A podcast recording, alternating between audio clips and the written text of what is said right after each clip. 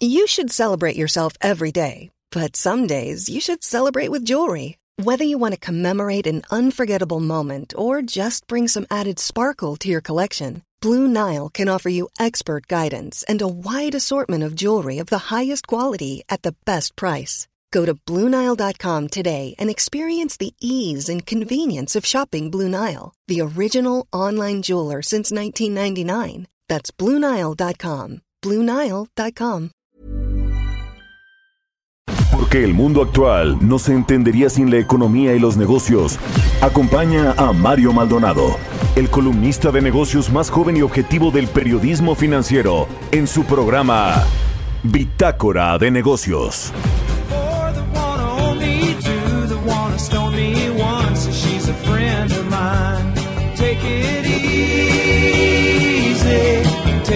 the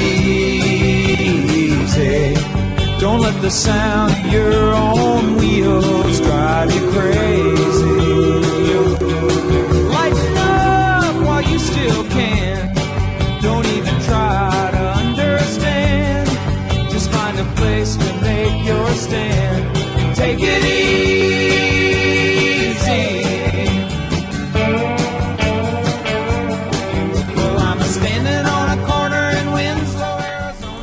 ¿Qué tal? ¿Cómo están? Muy buenos días. Bienvenidos a Bitácora de Negocios. Yo soy Mario Maldonado y me da mucho, mucho gusto saludarlos en este lunes 3 de agosto del 2020.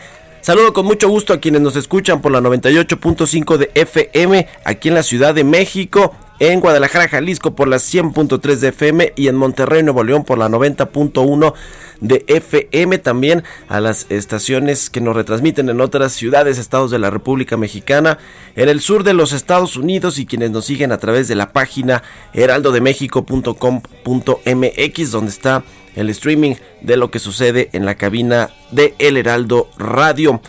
Iniciamos este lunes, inicio de semana e inicio de mes, bueno, de, día laboral, con una canción de eh, los Eagles, se llama Take It Easy. Esta semana vamos a escuchar canciones de bandas con nombres de animales, así, así como se escucha, así que bueno, pues nos fuimos con esta propuesto de que ganó el América, me decías Chucho ayer. Eso, las águilas del América. Bueno, bueno, pues vamos a entrarle a la información. Es lunes, hay muchas cosas que platicar respecto de lo que sucede en los mercados financieros. Vamos a hablar con Roberto Aguilar, como todos los días, aquí en Bitácora de Negocios, el análisis de lo más importante de la economía internacional, los mercados financieros. Bueno, pues Fitch Ratings baja perspectiva de deuda soberana en Estados Unidos y hay una alerta pues sobre este creciente déficit que tiene nuestro vecino del norte. Microsoft está negociando con TikTok para quedarse, bueno, con la dueña de TikTok, que es una empresa asiática china, para quedarse con esta red social que está creciendo muchísimo en el mundo y bueno, pues hay en México una propuesta de decisión de NEMAC por parte del grupo Alfa. Sin embargo, esto pues está generando dudas. NEMAC es la empresa que se dedica al negocio de las autopartes al sector automotriz. Vamos a hablar también con Angie Chavarría como todos los lunes, columnista del Heraldo de México, sobre el gasto en el IMSS y en el ISTE que cayó en cerca de 1.200 millones de pesos en el primer semestre de este 2020. Esta cifra, fíjese, coincide en el momento en que México ocupa este penosísimo y lamentable tercer sitio en el mundo con más muertos por el COVID-19. Vamos a entrar a ese tema y vamos a platicar también con Miguel Isaac eh, eh, Curi, él es director general de hospitales MAC, es médica avanzada contigo.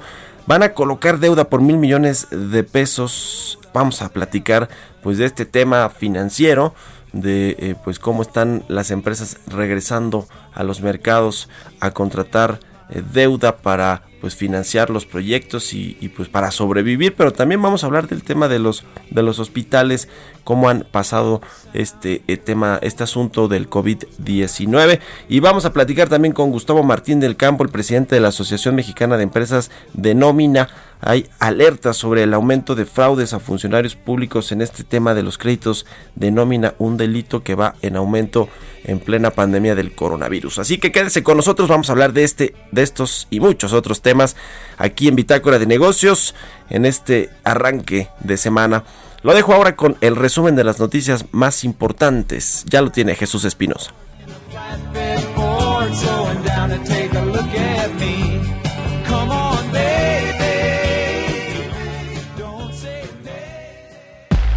El resumen. El presidente Andrés Manuel López Obrador explicó que la deuda de México crecerá como efecto de la crisis provocada por la pandemia del COVID-19. No se veía una caída de la economía de México como la que se está registrando ahora desde los años 30. En el caso de nuestro país, eh, nosotros hemos sostenido que eh, esta crisis económica eh, va a tener un dibujo, una forma de V, es decir, que caímos y vamos a salir, vamos a recuperarnos pronto. La Secretaría de Hacienda reportó que la banca múltiple en México tuvo un desempeño satisfactorio en 2019 ya que sus actividades estuvieron orientadas a apoyar el crecimiento económico del país, fomentar el ahorro en las regiones de México y promover el desarrollo de las fuerzas productivas. Gerardo Esquivel, subgobernador del Banco de México, consideró que podría haber más de un recorte de la tasa de interés este año, ya que los encargados tienen espacio para seguir relajando la política monetaria. Grupo financiero Citibanamex registró utilidades por 7.500 millones de pesos al cierre del primer semestre, lo que significó una caída de 45.7% respecto al mismo periodo del año pasado. Expertos advierten que la reciente propuesta de reforma a las pensiones presentada por el gobierno federal y el Consejo Coordinador Empresarial abre la posibilidad de riesgos contra la formalidad al aumento de salarios, al tiempo que el Estado se vería beneficiado con recursos. Luis Liscano, CEO de la Federación Mexicana de la Industria Aeroespacial, señaló que la pandemia del COVID-19 provocó una turbulencia difícil de superar en la industria aeroespacial mexicana, ya que la demanda de estos productos disminuyó entre 25 y 45% durante el segundo trimestre de 2020. Bitácora de negocios en El Heraldo Radio. El editorial.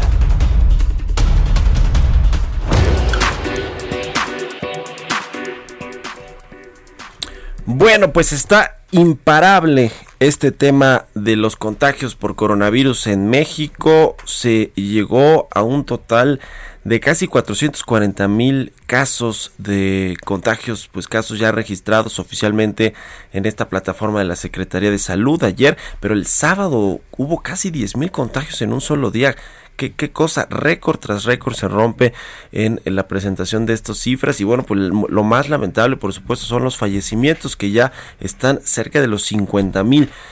¿Cómo va a llegar el presidente Andrés Manuel López Obrador a su segundo aniversario de eh, gobierno, es decir, en diciembre de este año, cuando cumpla dos años ya como jefe del Ejecutivo y con su nuevo gobierno y con su autodenominada cuarta transformación, pues quizá con 100 mil muertos a cuestas por el COVID-19, por esta pésima gestión de la crisis por parte pues, del gobierno federal, obviamente el vocero y quien se ha encargado pues de, de diseñar una estrategia o un plan, si es que hubo un plan o una estrategia, pues se llama Hugo López Gatel, el subsecretario de salud que cada vez está más desacreditado, más desautorizado, con más pleitos en contra de los gobernadores. Ya ve que nueve gobernadores pues le pidieron su renuncia por estar manipulando estas cifras del coronavirus, por estar dando señales eh, encontradas con respecto a lo que tiene que hacer la población. Mire, ya para terminar pronto, hasta hace poquito acaba de reconocer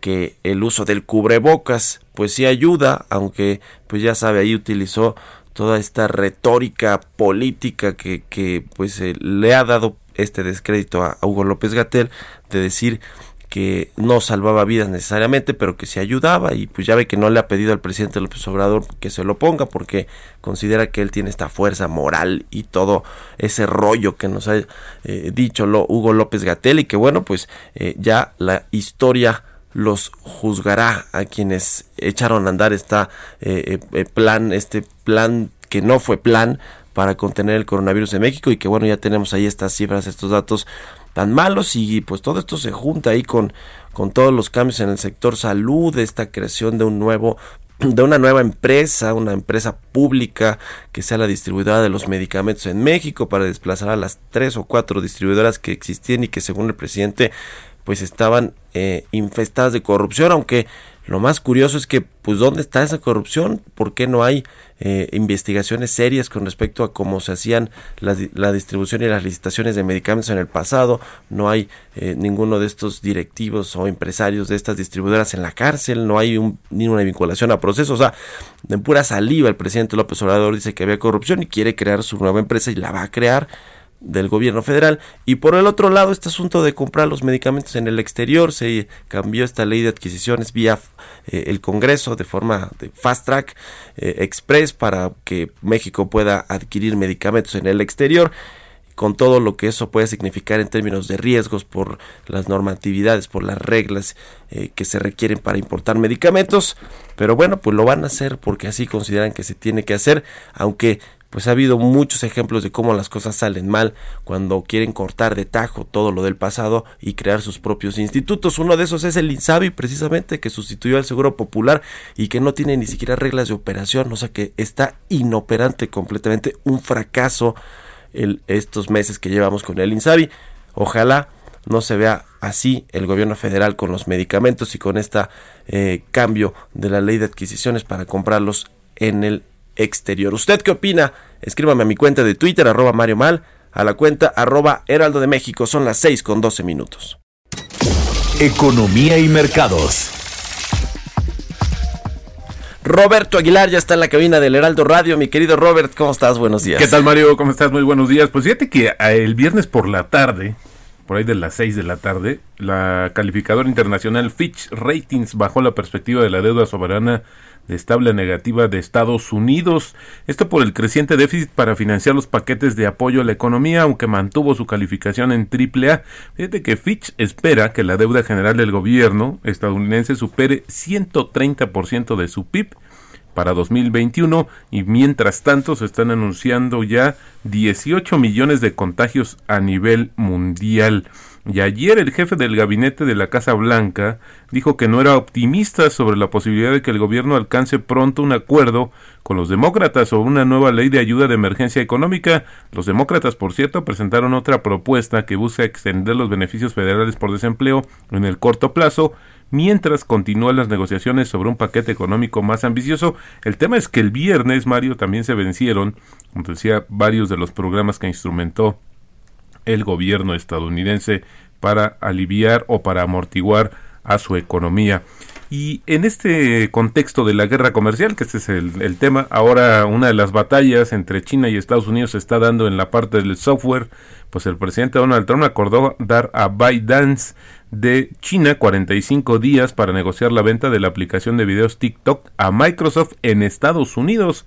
Funcionarios estadounidenses han dicho que TikTok, bajo su matriz china, representa un riesgo nacional debido a los datos personales que maneja Trump, que maneja justamente Trump dijo el viernes que plan, eh, planeaba prohibir justamente a TikTok en los Estados Unidos, pero luego de una llamada entre Trump y el CEO de Microsoft, pues se dijo que van a continuar las negociaciones y que tenía como objetivo llegar a un acuerdo antes del 15 de septiembre.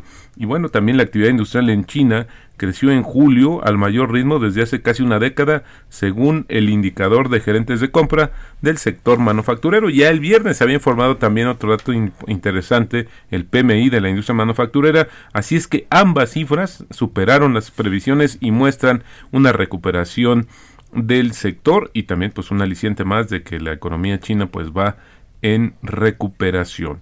Y también una nota interesante ahora ligada justamente con este número de los 18 millones ya que alcanzaron los contagios en Estados Unidos, perdóname, en el mundo, encabezados por Estados Unidos, pues fíjate que ya el gobierno regional del estado australiano de Victoria anunció nuevas medidas más restrictivas para combatir la propagación del COVID-19 cuya segunda oleada de contagios tiene el epicentro en Melbourne y las restricciones entre ellas hay un toque de queda nocturno y también se está proponiendo Mario que por ejemplo haya otras seis semanas eh, justamente de cuarentena. Esto estaremos hablando del 3 de septiembre.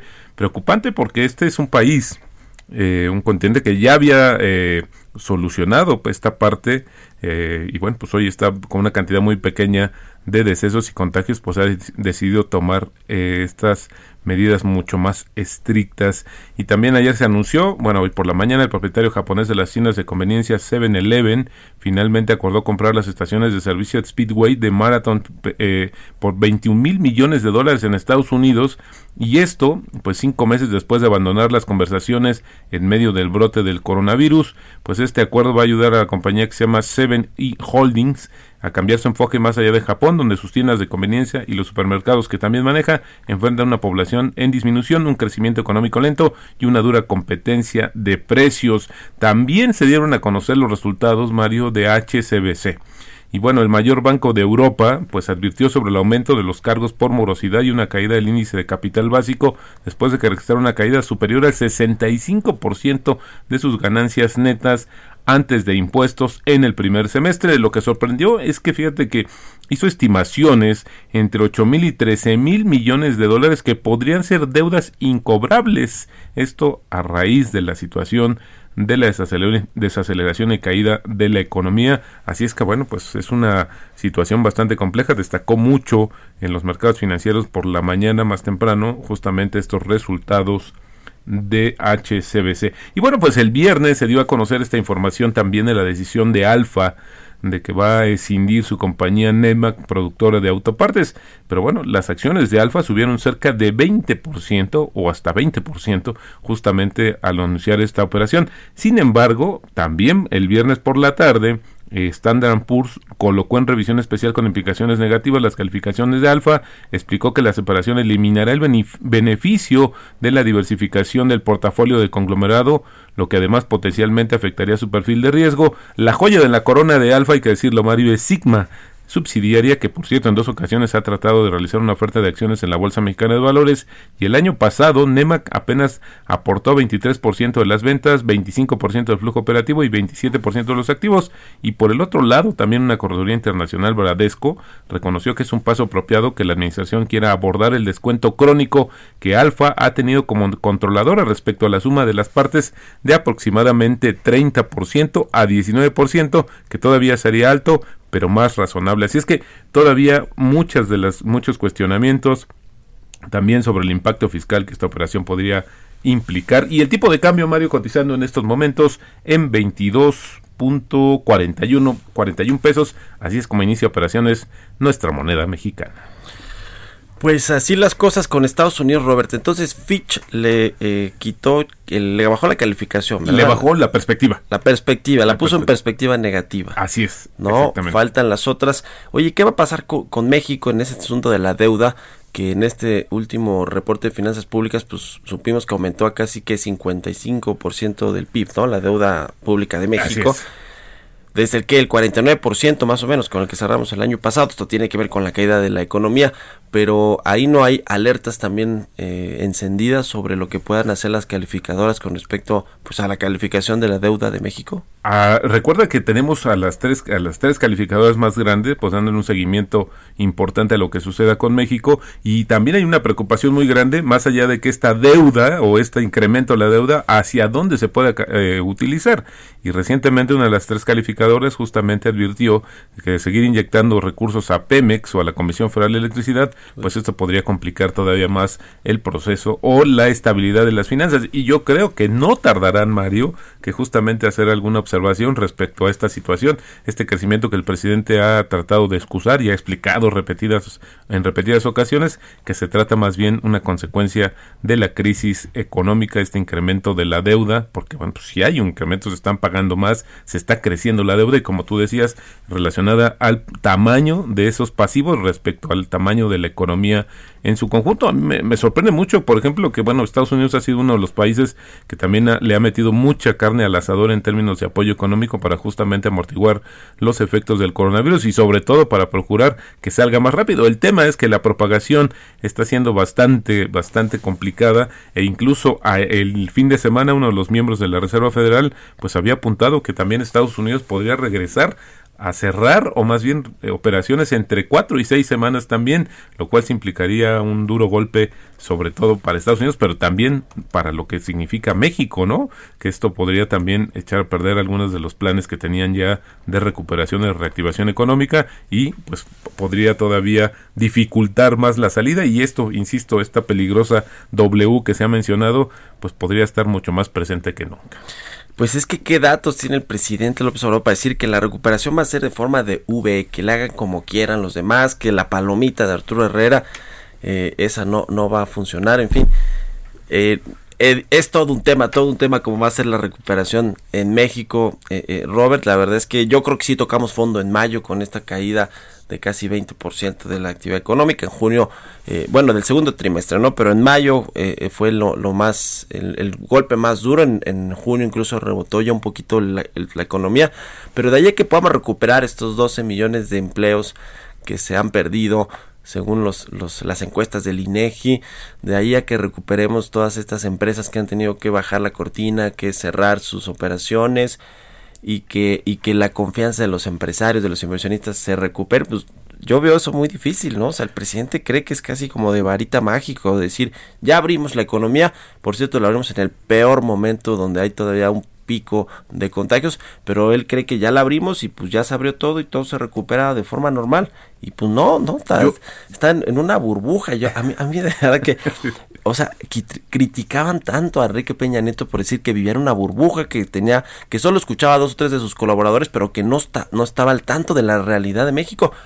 Híjole, bueno, yo veo al presidente López Obrador igualito. Pues fíjate que yo lo que vi el fin de semana fue este discurso que empezó a promoverse mucho, Mario, de que en realidad Estados Unidos se endeudó y cayó más que México y que México ha sido un ejemplo porque no adquirió deuda relativamente y cayó menos. La verdad es que son cuestiones totalmente diferentes.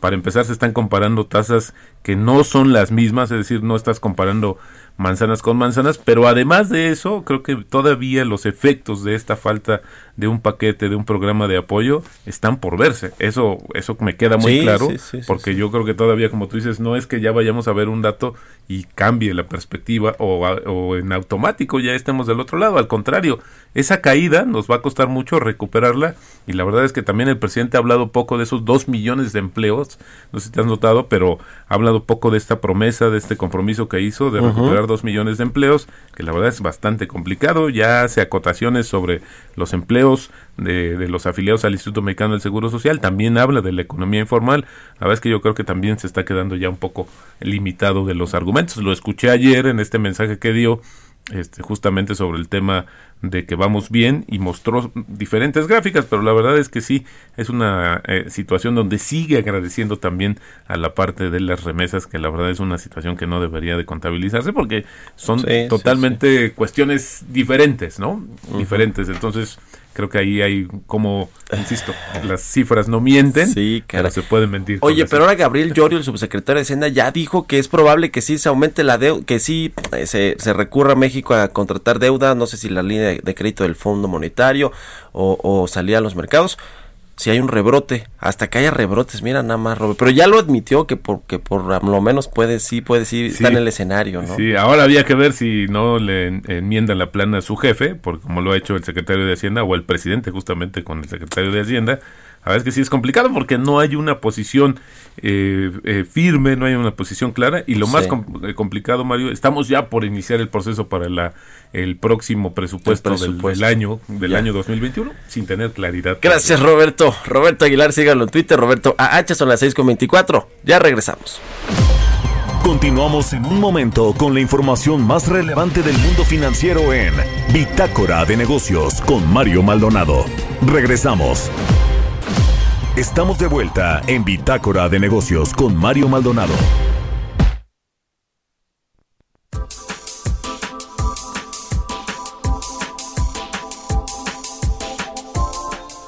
Ya estamos de regreso aquí en Bitácora de Negocios. Son las 6 de la mañana con 30 minutos tiempo del centro de México. Oiga, fíjese, quiero, quiero platicar rápido de este eh, ranking de Comscore, esta empresa de medición digital.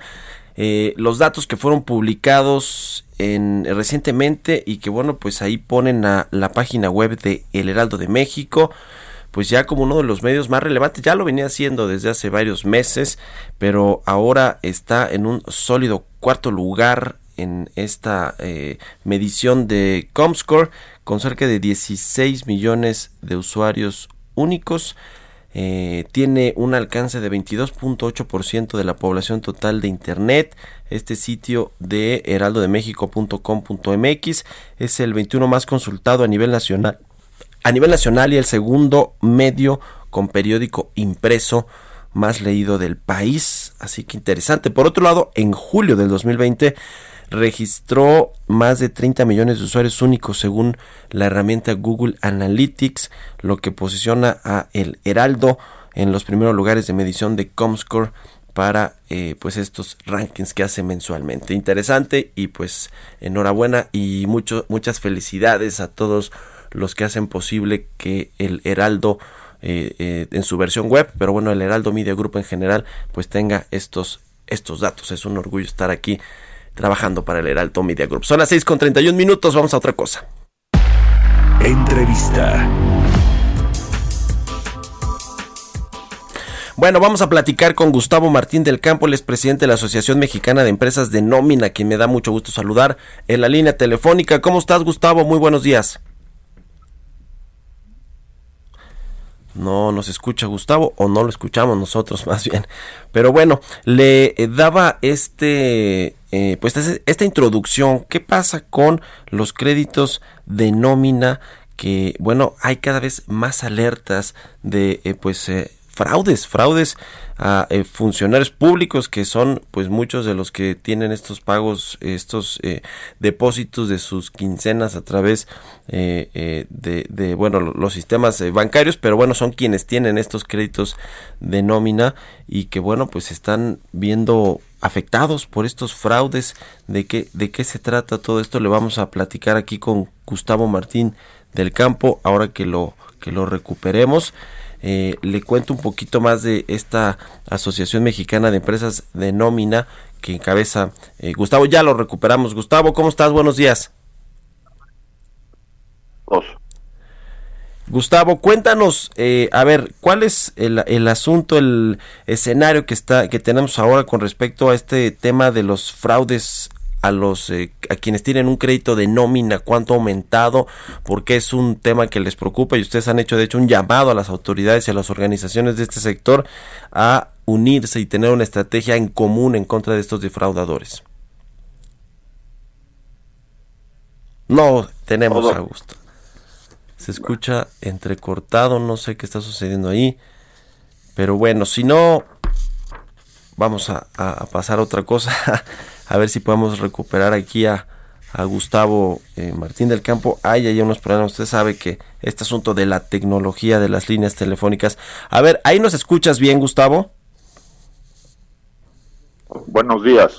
Gustavo, a ver, creo que ahora sí te tenemos ahí en la telefónica. No sé qué está sucediendo, pero cuéntanos del asunto este de los fraudes de los créditos de nómina. ¿Cuáles eh, son los datos recientes que ustedes tienen? Eh, indican, eh, y los obtenemos de la Conducef, indican que este tipo de, fraudes cibernéticos han subido en, un 36%. Eh, en, en, el último, en, en las últimas fechas, ¿no? La, la, la, situación es, es, es, que hay gente, pues, que, que utiliza, este, la, la, la ignorancia o la avaricia de algunas otras y eh, pues tienen, tienen armado, digamos, un, un, tipo de fraude que lo van, yo lo diría, ese es como un fraude de moda, ¿no? Según se van necesitando, van haciendo, este, eh, le, van aderezando nuevas ideas, pero la, la idea siempre es la misma, ¿no? salen a decir que hay, hay un área del gobierno que tiene un presupuesto, que pidan un crédito porque no lo van a pagar y que ellos lo, lo van a pagar. Y a cambio de eso le solicitan que paguen eh, una, una, una, cantidad, ¿no? Ese es, ese es el, el fraude que ahorita está más común. Por decir ahorita, este, me podría referir, digamos, al, al, huracán Hanna que pasó, entonces pues te pueden hablar y decir, eh, oye, pues es que hay un área del gobierno que tiene fondo perdido, pero necesitas pedir un crédito para que te lo podamos dar, y de ahí hacen toda una historia y eso es precisamente el engaño y el fraude que cometen, ¿no? Este eh, otro de los fraudes que se ha detectado es que hay gente que se encuentra afuera de las oficinas de las empresas que nosotros representamos y que eh, están, eh, perdón por la palabra, pero están cazando a los a los clientes y este antes de que entren les dicen viene usted a pedir un crédito, uy aquí son muy difíciles, déjeme yo yo yo sé muy bien cómo armarle para que le para que su crédito pase a la primera le cobro nada más 200 pesos. Y la gente eh, ahí comete un error garrafal porque entrega su documentación y en ese momento, pues, ¿qué crees? Saben en dónde vives, cuánto ganas, etcétera. ¿no? eh, eh, pasan unas horas y le llaman y le dicen, oiga señor, pero ¿por qué nada más está pidiendo usted un crédito por cinco mil pesos? Su, su, ya, ya revisamos en el buró, desde luego todo esto es parte del fraude, sí. ya revisamos en el furo y eh, usted puede pedir un crédito hasta de 40 mil pesos, o en fin, eh, inventan, ¿no? Sí. Entonces, eh, le dicen, eh, le, interesa que le ayudemos para esto, pues el cliente en la mayoría de los casos dice que sí, nada más que ahí, ahí viene la segunda parte, le dicen sí, nada más que por este crédito le voy a cobrar cuatro mil pesos. Entonces, este, hacen toda una carta, bla, bla, bla, bla, que según hay un convenio entre ellos y la, la empresa que da el crédito, y eh, le dan la carta esta, la gente llega a solicitar el crédito finalmente a las oficinas, y ahí es cuando se da cuenta, porque obviamente la empresa no tiene ningún convenio con ningún despacho para, para otorgar créditos, ¿no? Yo aquí, este, y ese es el momento pues en el que se dan cuenta del, del fraude. Yo aquí lo que eh, quiero quiero destacar y, me, y, detallé estos créditos es porque siempre, si hay algo que no huele bien, es, es, ese, es, ese es el elemento o esa es la advertencia que, que la propia situación nos da para que no para que no intervinamos en una cosa de este estilo, ¿no? Sí. Eh, eh, ahí aísla al, al, al, público que nos escucha. Este, hay que hay que siempre estar certeros de a dónde estoy pidiendo un crédito y si estoy este, trabajando con cierta persona, en todas las empresas están referidos los teléfonos de contacto, el teléfono de la UNE, eh, entonces puedo hablar y preguntar, oiga, este señor trabaja ahí, este me está ofreciendo un crédito, eh, y saber si la empresa existe, ¿no? Este, eh, eh, esta situación para nosotros es muy, muy complicada porque la gente cuando presenta sus quejas ante Conducef, pues que crees, las presenta en contra de las empresas, pues que ni siquiera han participado de nada, ¿me explico? es, un, es, es, es, un tema así como, como extraño, pero pues la queja queda anotada a una empresa que no que no ni siquiera ha tenido contacto con el cliente, ¿no? Sí. Entonces la, la recomendación siempre es este, es una frase que, que, estamos tratando de acuñar, nadie regala dinero, ¿no? Ese, ese sería como que el, el, tema principal acá. Además de, obviamente, hacer visible este asunto de los fraudes, el modus operandi de estos defraudadores para, eh, pues, robar auténticamente a los, a los, eh, a los, a las personas. ¿Qué otra cosa se está haciendo para tratar de prevenir este delito, Gustavo? Hay eh, cierre de filas con las autoridades que tienen que ver con todo esto, eh, la coordinación con la Comisión Nacional de Seguridad, la Secretaría de Gobernación y por supuesto pues las, las autoridades que investigan y persiguen estos delitos. ¿Qué, qué están haciendo eh, para que se prevenga?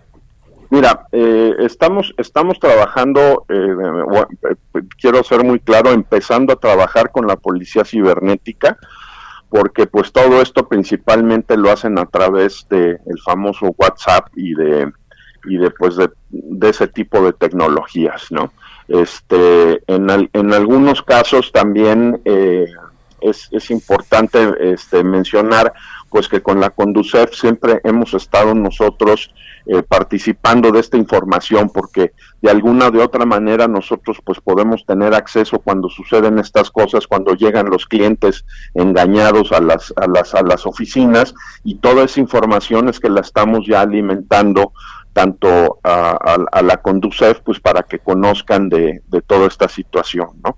Y la invitación importantísima a todas las a todos los clientes en el caso de que tuvieran una situación como esta pues que es que, que se presenten a hacer la denuncia correspondiente no eso eso también ayuda ayuda muchísimo porque luego también nos encontramos que como no hay denuncia pues entonces este no hay no hay mucho que investigar sí sí sí pues qué tema dónde puede eh, la gente tener más eh, información respecto de estos, estos fraudes del modus operandi y obviamente para evitar que, caigan en un fraude de este tipo, ¿dónde puede llegarse información, Gustavo?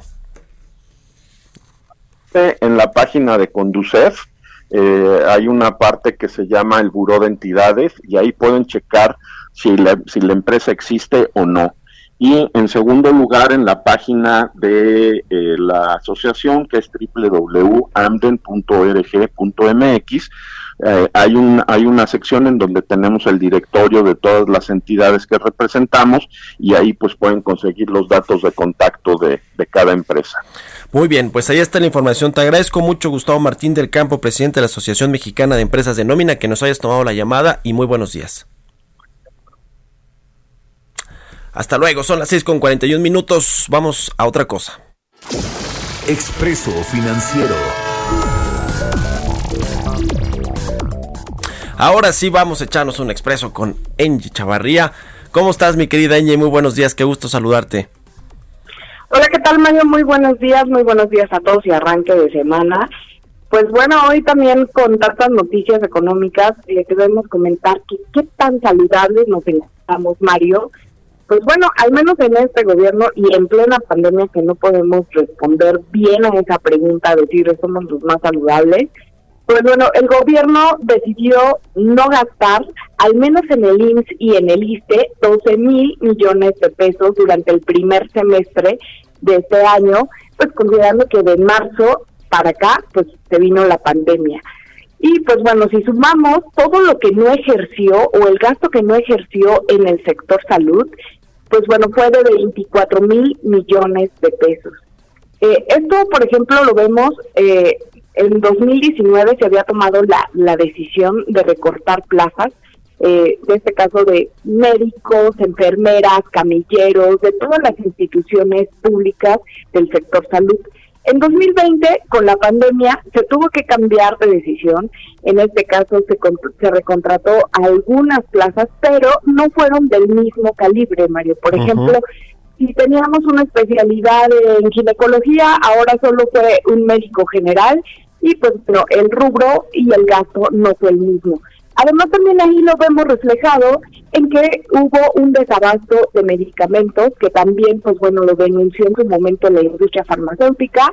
Y también lo vemos que hasta apenas el viernes pasado se dio a conocer cuáles van a ser las reglas pues de la compra consolidada que se va a hacer a través, de acuerdo a la, a la Cancillería, eh, una licitación pública internacional en donde por fin le van a dejar eh, a todas las farmacéuticas que están aquí instaladas en México, nacionales e internacionales, pues competir para la venta de medicamentos en el sector público. Todas estas noticias, Mario, se dan en el contexto en el que México asciende al tercer sitio en mayor número de muertes en plena pandemia. La, la cuestión es, eh, ustedes se preguntarán, bueno, pero el gobierno ha dado datos de que ha hecho gastos en eh, respiradores, en, por ejemplo, en infraestructura hospitalaria para reconvertir algunos hospitales a solo en atención para COVID. Sin embargo, no se compare y el gasto fue recortado y hoy vemos en algunos hospitales que las mismas personas se quejan o pacientes de que no tienen suficientes medicamentos para ni COVID ni otros tratamientos. Pues qué grave lo que nos cuenta Senji Chavarría. A ver, ¿cuántos recursos, tanto del IMSS como del ISTE, se, no se ejercieron o se, o se recortaron del gasto o del presupuesto que tienen las, las dependencias en este primer semestre? Se nos aprobado, tan solo del IMSS y el ISTE fue el mayor, 12 mil millones de pesos. 12 mil millones de pesos. Si hacemos la suma de todo el sector salud, que incluye hospitales, clínicas, eh, clínicas pequeñas de atención, fue Ujú. 24 mil millones de pesos durante un semestre. Ujú. Sí, esto es grave porque hay una emergencia eh, de salud en, la que se supone que pues este dinero se tiene que ejercer eh, y, y ejecutar para que lo estén, estén en buenas condiciones los hospitales del IMSS, del ISTE o las clínicas y todo lo que tiene que ver con el sector público y suena muy raro que no eh, hayan invertido o gastado más bien estos 12 mil millones de pesos solo el IMSS y el ISTE pues en una emergencia, en fin. En fin, ¿qué nos dirán las autoridades que es por esta austeridad republicana malentendida, Angie? Pues esperemos tener alguna respuesta, porque si lo medimos en cuántas veces implica ese presupuesto, la cantidad asciende a 14 veces el presupuesto anual del INER, por ejemplo, a Ujú. nueve veces el presupuesto anual del Instituto Nacional, eh, Instituto de Nutrición Salvador Subirán. Y pues bueno, y a cuatro veces lo que este año gastarían los laboratorios biológicos y reactivos de México en eh, pruebas, por ejemplo, y nuevos diagnósticos, ¿no? Es un subejercicio que se entiende que está en caja y que, como tú dices, Mario, el dinero debió ejercerse en plena pandemia. Otros países están pues destinando hasta 10% de su Producto Interno Bruto para dar fin a esta crisis sanitaria. Pues qué situación, qué información. Gracias, Angie. Danos tus redes sociales para que te siga la gente. Por favor, síganme a través de Twitter, arroba engie.chavarría o a través de Instagram, arroba engie Muchas gracias, Mario. Muy buenos días, Angie Chavarría, como todos los lunes con su expreso financiero. Son las 6 con 46 minutos. Historias empresariales. Bueno, pues cambiando de tema, Rolls Royce y Boom desarrollarán un motor para un jet supersónico más de 50 años después de que este Concorde despegara por primera vez eh, eh, pues un nuevo avión supersónico estadounidense se está preparando para levantar el vuelo ¿de qué se trata? nos cuenta Giovanna Torres La compañía líder en tecnología industrial Rolls-Royce y Boom Technology, empresa dedicada al desarrollo de aeronaves supersónicas, acordaron colaborar para el desarrollo de un sistema de propulsión para el nuevo jet de pasajeros que alcanzará velocidades Mach 2.2, es decir, dos veces la velocidad del sonido. El avión supersónico que lleva por nombre Overture podrá transportar de 55 a 75 pasajeros y está previsto que surque el cielo en el 2030. Actualmente, la empresa Boom Technology, que opera desde el 2014, cuenta con el respaldo de Japan Airlines y Virgin Group como socios, con un financiamiento de más de 150 millones de dólares y quienes además han hecho 30 pedidos anticipados. El fabricante de aviones con sede en Denver planea debutar su avión demostrador XB-1 a menor escala el 7 de octubre.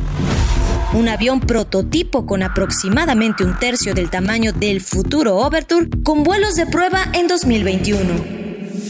Rolls-Royce construyó los motores Olympus utilizados en el icónico Concorde que voló durante casi tres décadas con British Airways y Air France, que dejó de operar en octubre del 2003 y Rolls-Royce esperan hacer un progreso significativo hacia la finalización de la configuración de la aeronave y el sistema de propulsión de Overture. Ambas empresas reconocen que el viaje supersónico de pasajeros debe ser compatible con un futuro cero emisiones de carbono. Para Bitácora de Negocios, Giovanna Torres. Entrevista. Bueno, pues está en la línea telefónica Miguel Curi, director general de hospitales MAC Médica Avanzada, contigo, quien me da mucho gusto saludar. ¿Cómo estás, Miguel? Buenos días, qué gusto saludarte también. Muchas gracias. Igualmente, muy buenos días. Oye, pues ustedes traen noticias eh, importantes que comentar. Van a colocar deuda por mil millones de pesos en, los mercados financieros. Cuéntanos un poquito de esto y de la empresa. ¿Hace cuánto se creó? Eh, es una empresa eh, joven, tengo entendido, pero que ha crecido bastante rápido. Cuéntanos, por favor, un poco de Hospitales MAC y de esta colocación de mil millones de pesos. Gracias. Mira, Hospitales MAC nace en la ciudad de Celaya hace 12 años, ante la necesidad ya de la ciudad de tener buenos servicios de salud bien equipados, aparatos con gente bien capacitada y sobre todo a, a precios justos. Nosotros hoy estamos en siete ciudades, tenemos siete hospitales y estamos construyendo tres más. Esto a- apenas hace 12 años, como te lo decía. Y nuestra misión es llegar a las ciudades eh, de 500 mil habitantes o más con buena tecnología, con enseñanza, con investigación dentro de nuestros hospitales y sobre todo a precios justos. Tenemos una fundación que va de la mano con estos hospitales y eh, nos especializamos en cirugías de corazón a niños que tienen síndrome de Down, que nacen con un problemita de más en su corazón. Y bueno, pues contentos porque la empresa sigue creciendo, seguimos apostándole al país y queremos colocar en, en la Bolsa Institucional de Valores viva mil millones de pesos. Ya estamos haciendo el roadshow digital con inversionistas. Aparentemente nos ha ido muy bien. El sector es, un, es un sector muy defensivo y es muy defensivo por dos cosas. Ante las pandemias, bueno, pues los hospitales tienen trabajo y ante el- la situación económica, si se ve disminuida, nuestros hospitales que son bien enfocados hacia la clase media, eh, no dejan de tener eh, pacientes, porque los que antes iban a hospitales cinco estrellas y pagaban un deducible muy alto de 100 mil pesos, por decir algo, en una cirugía grande, pues hoy vienen a MAC porque el, el deducible es mucho menor o incluso no tiene coaseguro porque somos hospital preferente de varias aseguradoras. Y este, pues eso sería más o menos lo que, lo que te puedo platicar de la historia de los hospitales. Y el tema de los bonos, bueno, pues había habido una sequía muy importante en temas bursátiles en el país. En estas últimas semanas algunas empresas han despertado a tratar Sí, de sí, colocar dinero para, para que, que- que- para apoyar el crecimiento del país y el crecimiento de las mismas empresas. Y bueno, nosotros somos unos de esos empresarios que siguen creyendo en el país y que queremos llegar a más mexicanos. Eh, Miguel, ¿cómo han pasado, cómo han atravesado esta crisis del coronavirus? ¿Cómo les ha ido eh, en términos de negocios, pero también pues en términos de sus instalaciones médicas? eh, ¿Han tenido que ponerlas a disposición de, de personas con estas características de COVID-19? En fin, cuéntanos cómo han atravesado la crisis. Mira, nosotros bajamos 17 protocolos internacionales para prevenir el contagio en nuestro personal y en nuestros pacientes. Dividimos los hospitales en dos. Con, con tabla roca cerramos por completo los siete hospitales y por un lado tienes acceso a los pisos de COVID y por otro lado tienes acceso a los pisos de no COVID para no mezclarse. Eh, le, eh, bajamos estos 17 protocolos, compramos antes de que se viniera toda esta crisis 100 camas y 40 ventiladores adicionales porque vimos que esto se, se iba a poner difícil.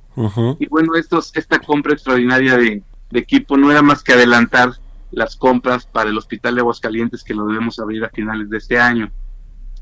También, no sé si por ahí te das cuenta, apoyamos al gobierno federal con un pacto a la salud, en donde Hospitales MAC cedía el 50% de sus camas para poder atender pacientes no COVID del sector salud, para poder desalojar las instalaciones de federales. Sí, sí, sí, sí. Este, entonces estamos con el tema de COVID, con los hospitales muy llenos, eh, y estamos con el tema del gobierno federal también apoyando bastante. Entonces, los, sí. No, no, no, está bien. Te iba a decir, estos mil millones de pesos que van a levantar en la Bolsa Institucional de Valores, los van a utilizar para eh, su crecimiento, para estos tres nuevos hospitales que están construyendo, ¿para qué otras cosas? En 40 segunditos. Sí, gracias. Este, este dinero se va a utilizar para renegociar pasivos a largo plazo que tenemos, pero queremos tener un mejor servicio de deuda con, con una tasa más competitiva. Y vamos a terminar de construir tres hospitales que ya dos están muy avanzados en su construcción y un tercero está empezando. Esto también con toda la utilidad que va a generar negocios que se reinvierte para junto con estos mil millones poder terminar esos tres hospitales. Pues muy interesante, eh, Miguel Izakuri, director general de Hospitales MAC. Eh, muchas gracias por haber tomado nuestra llamada y muy buenos días. Al contrario, muy buenos días. Que Hasta estés luego. muy bien. Y muchas gracias a ustedes también por habernos sintonizado aquí en el 98.5 de FM en la Ciudad de México. En el Heraldo Radio y en Bitácora de Negocios, quédese con Sergio Sarmiento y Lupita Juárez y nosotros nos escuchamos mañana tempranito a las 6. Buenos días.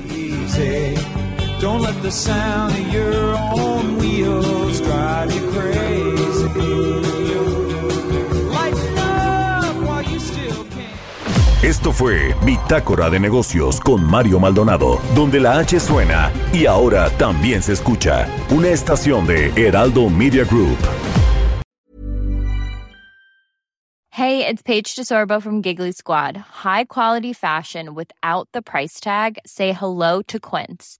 I'm snagging high-end essentials like cozy cashmere sweaters, sleek leather jackets, fine jewelry, and so much more. With Quince being 50 to 80% less than similar brands. And they partner with factories that prioritize safe, ethical, and responsible manufacturing. I love that. Luxury quality within reach. Go to quince.com slash style to get free shipping and 365 day returns on your next order. Quince.com slash style.